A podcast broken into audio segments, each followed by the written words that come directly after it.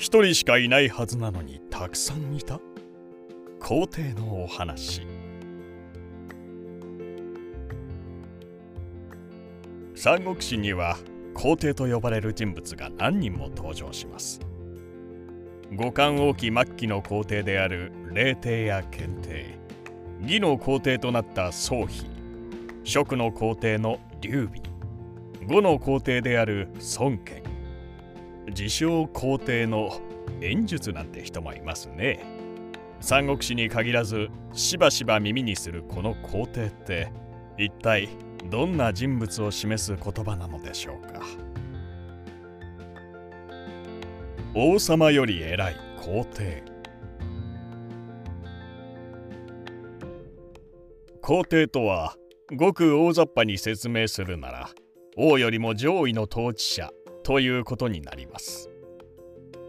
文学的な意味で言えば帝国の統治者です。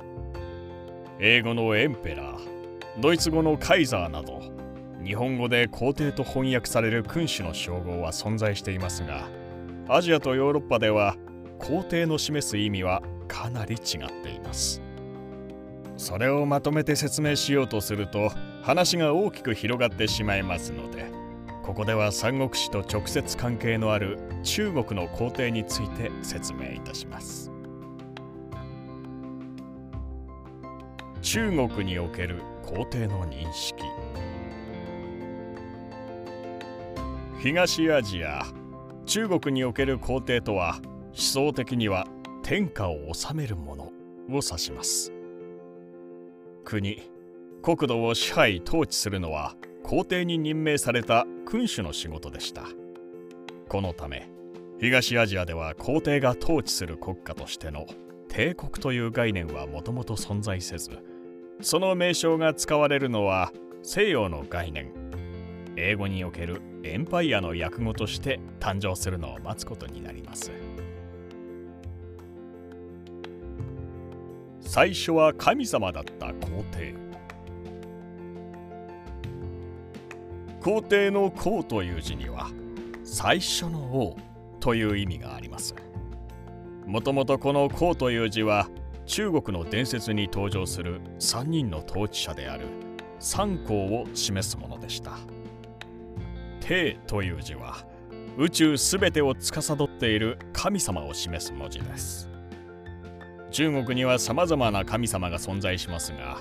この神々の最も上位にあるものが帝と呼ばれていました。中国で初めて皇帝を名乗ったのは誰？中国の歴史上初めて皇帝を名乗ったのは三国志の時代から遡ること400年以上前。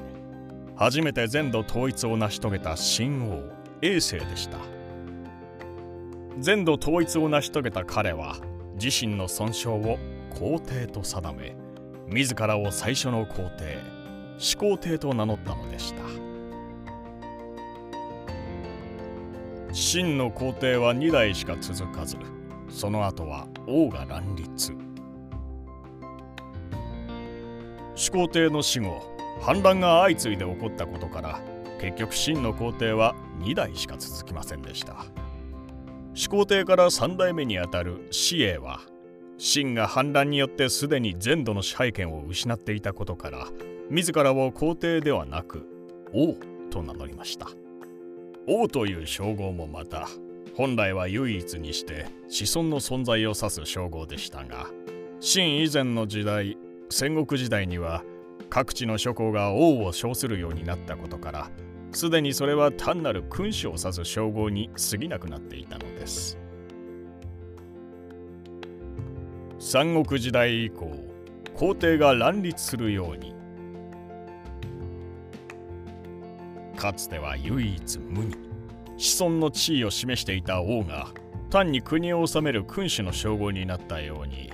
皇帝もまた君主の称号となることはある意味必然とも言えるでしょう。三国時代には義呉職それぞれの君主が皇帝を称することになります。義の宗妃は漢王朝の皇帝であった検定からその地位を禅譲され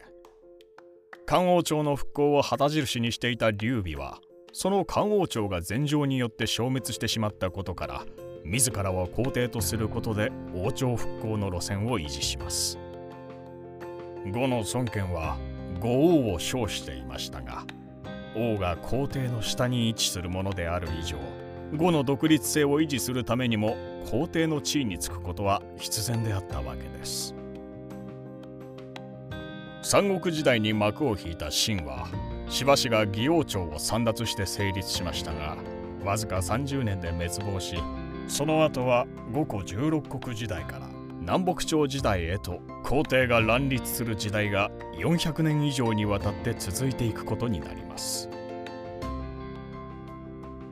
現代に存在する唯一の皇帝とは。ちなみに現代にあって英語におけるエンペラー皇帝の称号を持っているのは唯一日本の天皇だけです。